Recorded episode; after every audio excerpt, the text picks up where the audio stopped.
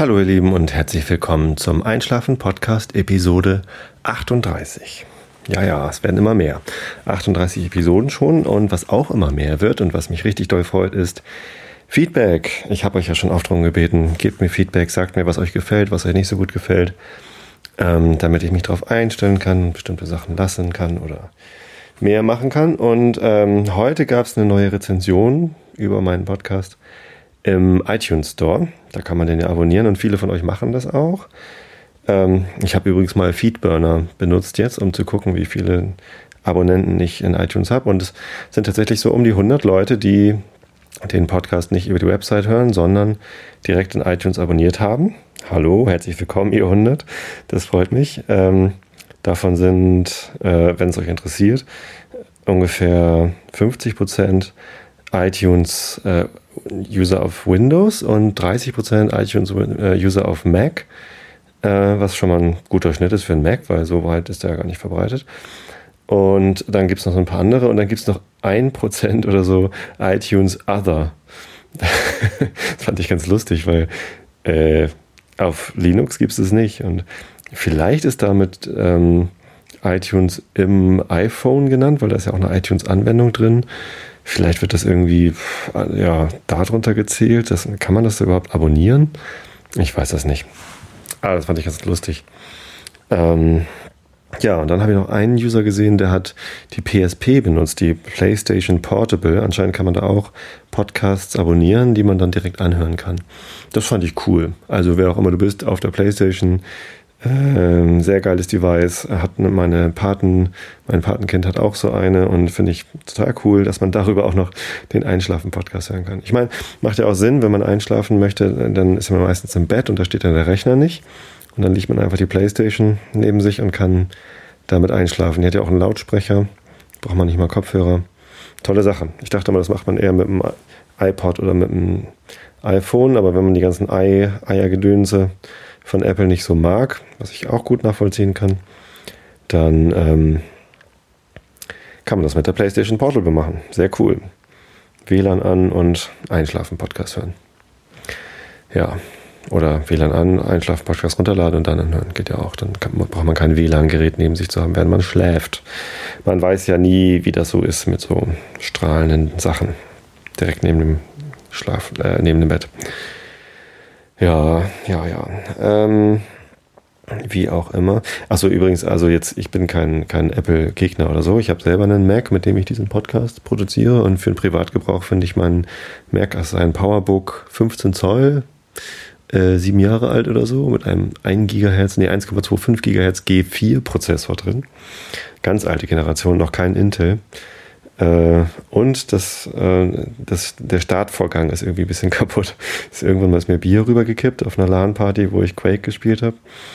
Ähm, ist schon eine Weile her und seitdem startet er nur noch, wenn ich beim Starten irgendwie über die Tastatur äh, rüberrutsche mit meinem Finger. Ich weiß nicht mal, wie ich drauf gekommen bin, dass es so geht, aber so geht's und startet er nicht. Und das heißt aber auch, dass ich nicht von CD starten kann. Das heißt, ich kann auch kein neues OS drauf installieren. Ich habe jetzt 10.4 macOS 10.4 und ich kann kein 10.5 installieren. 10.6 gibt es ja sowieso nur noch für Intel-Maschinen, wenn ich das richtig sehe. Und es ist ähm, ja ein Dead End sozusagen. Irgendwann werde ich mal einen neuen Computer brauchen. Und dann kaufe ich mir wahrscheinlich nicht wieder einen Mac, weil die im Moment einfach wieder viel zu teuer sind. Es gab eine Zeit, da war, wenn man sich in den im Dell äh, Online-Store einen Computer zusammengeklickt hat, der äh, ungefähr so ausgestattet war wie ein, wie ein Apple, also ein MacBook oder so, dann war der Dell teurer. Und ähm, da habe ich immer gedacht, so cool, ja, Apple äh, ist jetzt auch noch günstig, beziehungsweise zumindest nicht mehr überteuert. Kann man also Apple empfehlen. Im Moment ist es so, wenn man sich da einen Dell zusammenklickt, der so aufgebaut ist wie ein, wie ein MacBook oder wie ein MacBook Pro, je nachdem, was man dann möchte, äh, zahlt man da irgendwie zwei Drittel vom Preis oder so. Das finde ich irgendwie Quatsch. Das Betriebssystem ist natürlich toll, macOS 10, aber das ist mir dann auch nicht wert. Installiert man sich in Linux oder so. Laber, laber, laber. Ähm, also was ich eigentlich ja sagen wollte ist, vielen, vielen Dank an Artwork Poiesis für die tolle Rezension im iTunes Store. Guckt mal alle nach. Äh, wenn ihr nicht sowieso schon längst geguckt habt, wie ich aussehe in äh, der neu und bemerkenswert Kategorie äh, im Pod, in, in dem Podcast-Verzeichnis, dann äh, geht mal hin und klickt mal meinen Podcast an. Da könnt ihr lesen, ähm, was die äh, Artwork Poiesis von mir hält. Das ist flattering at its best. Thank you very much. Und ja, vielleicht habt ihr auch Lust, nochmal ähm, da einen Kommentar zu hinterlassen und eine Bewertung abzugeben. Es freut mich immer sehr. Oder ihr sagt einfach, ja, ihr fandet die Rezension hilfreich.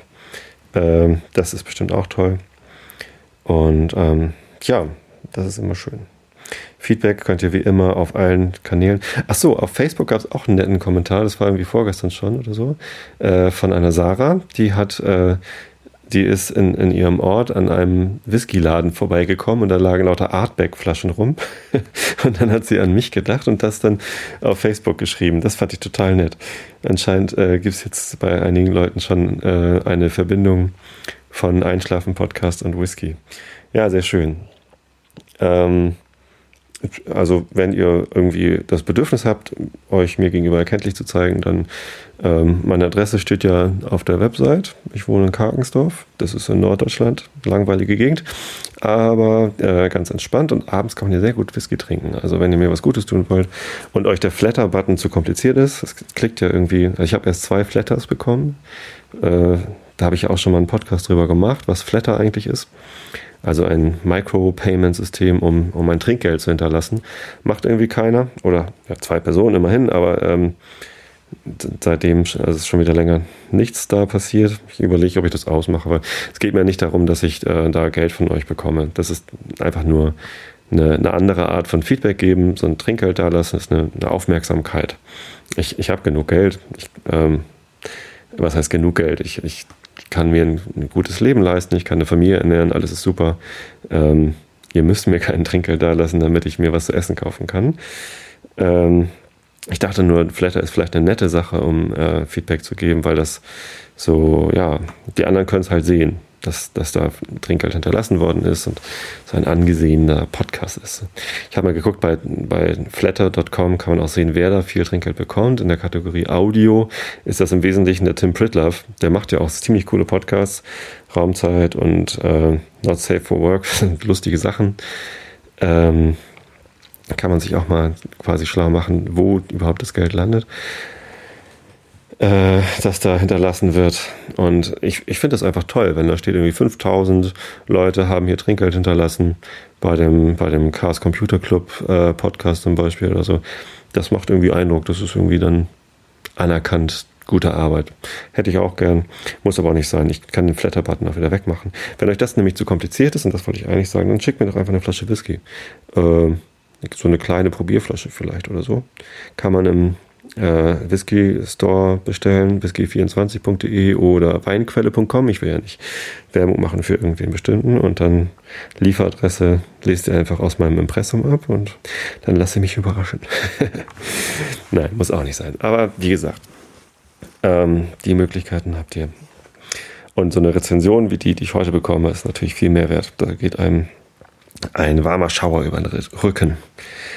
Der ähm, Begeisterung für so viel. Ja, also ja, ich habe das Gefühl, da äh, hört mir jemand zu und hat was davon und da kann ich sogar beim Einschlafen helfen. Das ist was Schönes. Also schöne Grüße nach, ich glaube, Bayern, oder? Ich weiß nicht, wir haben gestern gechattet. Ja, so jetzt aber genug geplaudert. Ich äh, langweile euch. Wahrscheinlich schlaft ihr alle schon. Ähm, ist auch gut so, weil jetzt wird es wieder schwierig. Ich lese euch Kant vor, Immanuel Kant, Kritik der reinen Vernunft, weil ich ja am Wochenende gefragt hatte, was wollt ihr denn hören? Und äh, es gab zwei Stimmen für Nils Holgersson, deswegen habe ich am Montag dann Nils Holgersson veröffentlicht. Und jetzt am Donnerstag soll es Kant geben, weil einer hatte sich auch Kant gewünscht und da will ich natürlich gern dem Wunsch nachkommen. Ich hätte es sowieso gemacht, ehrlich gesagt. Aber egal. Achso, außerdem, wenn jetzt gerade Donnerstag ist und ihr habt die Folge gerade runtergeladen und ihr wollt aber noch gar nicht schlafen und ihr seid gerade in Hamburg, dann kommt doch ins Logo. Da spiele ich äh, mit meiner Band Horst Blank und hüpfte auf der Bühne rum und es wird ein großartiger Abend. Wir haben gestern Generalprobe gehabt. Unser Sänger, der auch Gitarre spielt, hat sich leider den Finger gebrochen. Ähm, und wir mussten also jetzt so ausprobieren, wie es klingt, wenn wir mit nur einer Gitarre spielen. Und erstaunlicherweise war das größtenteils gar nicht so schlecht. Es gab so Stellen, da war es ein bisschen leer, der Sound. Ähm, andere Stellen waren aber ganz genial und vor allem ist es halt sehr aufgeräumt, wenn man nur einen Gitarrensound hat und nicht zwei. Ähm, das klingt alles viel klarer und viel direkter. Das ist ja, schon ganz gut, Christian. Ich glaube, du musst öfter mal nicht deinen Finger brechen, aber ähm, die Gitarre weglegen. Zumal er singt er dann auch viel interessanter, wenn er mehr, ähm, mehr Rechenpower in seinem Hirn hat, für sich auf den Gesang zu konzentrieren, dann ähm, ja, passieren da auch spannendere Sachen. So, Laber, Laber, Sülz. Ich glaube, ich habe jetzt schon eine Viertelstunde gelabert. Ich weiß das gar nicht. Ich wollte eigentlich über was ganz anderes erzählen heute, aber ich bin so über dieses Feedback-Thema abgedriftet, dass ich das jetzt lasse. Ich wollte eigentlich was über Minimalismus erzählen. Das, da kann ich mich jetzt mal schön zurückhalten, weil minimalistisch war die Einleitung jetzt mal nicht. Äh, Minimal Viable Product wollte ich was zu sagen. Ähm, das mache ich dann nächstes Mal einfach. Ich lese euch jetzt Kant vor. Dann könnt ihr vielleicht besser einschlafen. Äh, kurz, wo waren wir? Hier transzendentale Logik, äh, Analytik und Dialektik. Ähm, genau, und da geht es jetzt weiter. Der vierte Teil vom zweiten Kapitel, glaube ich. In der transzendentalen Logik, genau.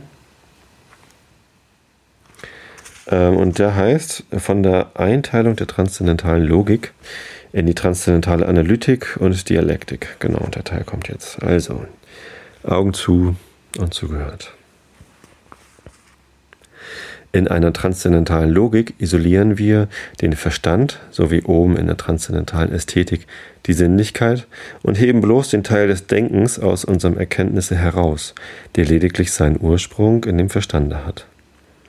Der Gebrauch dieser reinen Erkenntnis aber beruht darauf, als ihre Bedingung, dass uns Gegenstände in der Anschauung gegeben seien, worauf jene angewandt werden können denn ohne Anschauung fehlt es aller unserer Erkenntnis an Objekten, und sie bleibt als denn völlig leer.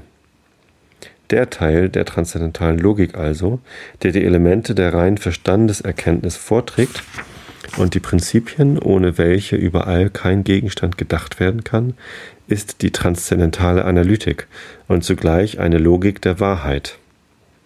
Denn ihr kann keine Erkenntnis widersprechen, ohne dass sie zugleich allen Inhalt verlöre, das heißt alle Beziehung auf irgendein Objekt, mithin alle Wahrheit.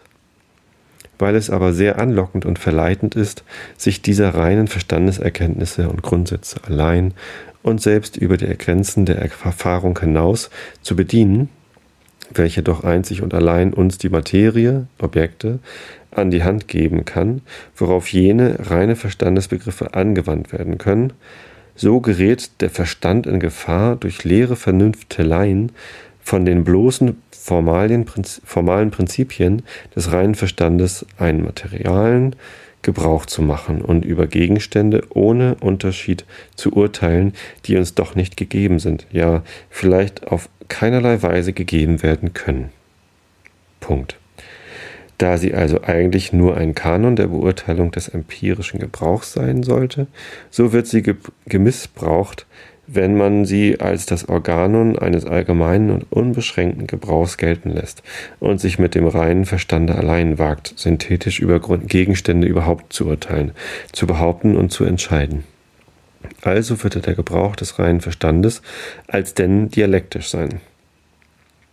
Der zweite Teil der transzendentalen Logik muss also eine Kritik dieses dialektischen Scheines sein und heißt transzendentale Dialektik, nicht als eine Kunst, dergleichen Schein dogmatisch zu erregen, eine leider sehr gangbare Kunst mannigfaltiger metaphysischer Gaukelwerke, sondern als eine Kritik des Verstandes und der Vernunft in Ansehung ihres hyper, hyperphysischen Gebrauchs, um den falschen Schein ihrer grundlosen Anmaßung aufzudecken und ihre Ansprüche auf Erfindung und Erweiterung, die sie bloß durch transzendentale Grundsätze zu erreichen vermeinet, zur bloßen Beurteilung und Verwahrung des reinen Verstandes vor sophistischen Blendwerke herabzusetzen. Ja, so viel zu dieser Unterscheidung. Ähm, das waren jetzt irgendwie nur eineinhalb Seiten. Ich glaube, ich lese noch ein bisschen weiter. Jetzt kommt der transzendentalen Logik, erste Abteilung. die transzendentale Analytik.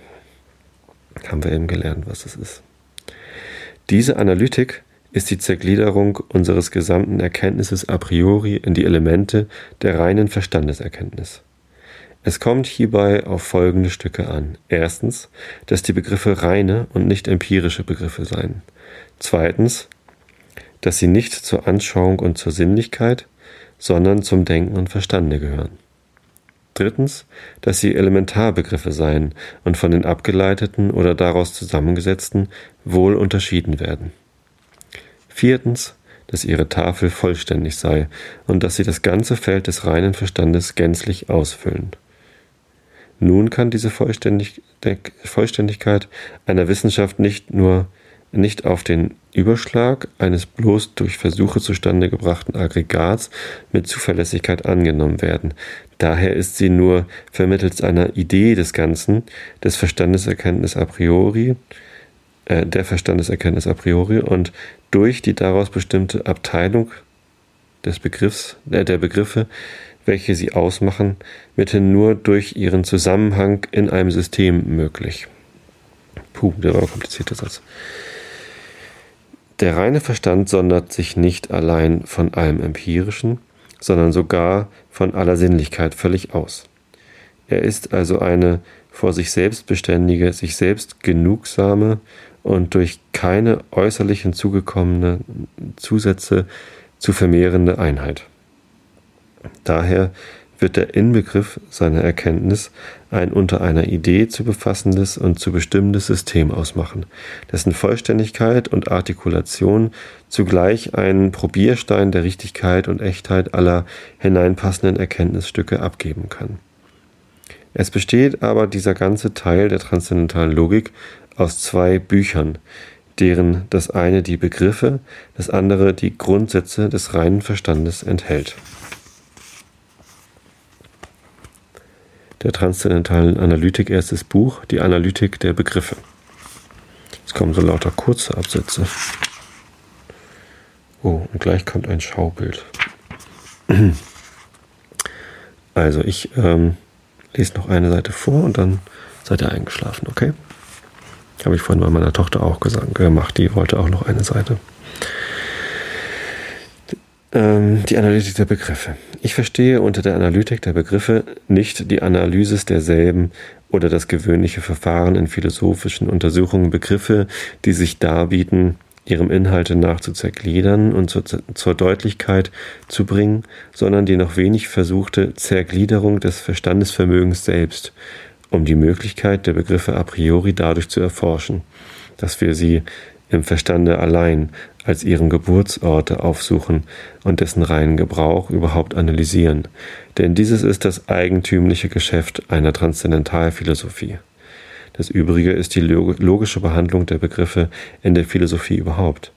Wir werden also die reinen Begriffe bis zu ihren ersten Keimen und Anlagen im menschlichen Verstande verfolgen, in denen sie vorbereitet liegen, bis sie endlich bei Gelegenheit der Erfahrung entwickelt und durch den eben denselben Verstand von den ihnen anhängenden empirischen Bedingungen befreit, in ihrer Lauterkeit dargestellt werden. Ja. Das war gar keine ganze Seite. Also, noch eine ein Abschnitt der Analytik der Begriffe erstes Hauptstück von dem Leitfaden der Entdeckung aller reinen Verstandesbegriffe. Wenn man ein Erkenntnisvermögen ins Spiel setzt, so tun sich nach den mancherlei Anlässen verschiedene Begriffe hervor, die dieses Vermögen kennbar machen und sich in einem mehr oder weniger ausführlichen Aufsatz sammeln lassen, nachdem die Beobachtung derselben längere Zeit oder mit größerer Scharfsinnigkeit angestellt worden.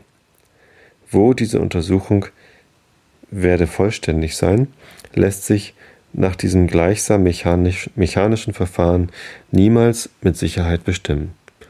Auch entdecken sich die Begriffe, die man nur so bei Gelegenheit auffindet, in keiner Ordnung und systematischen Einheit, sondern werden zuletzt nur nach Ähnlichkeiten gepaart und nach der Größe ihres Inhalts von den einfachen an zu den mehr zusammengesetzten in Reihen gestellt, die nichts weniger als systematisch, obgleich auf gewisse Weise methodisch zustande gebracht werden. Die Transzendentalphilosophie hat den Vorteil, aber auch die Verbindlichkeit, ihre Begriffe nach einem Prinzip, aufzusuchen.